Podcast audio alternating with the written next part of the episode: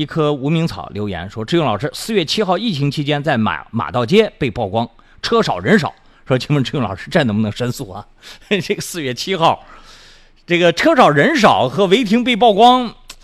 这个没有关键性的关系。我原来给大家讲过，违停是一些特殊情况下，比如说在疫情期间，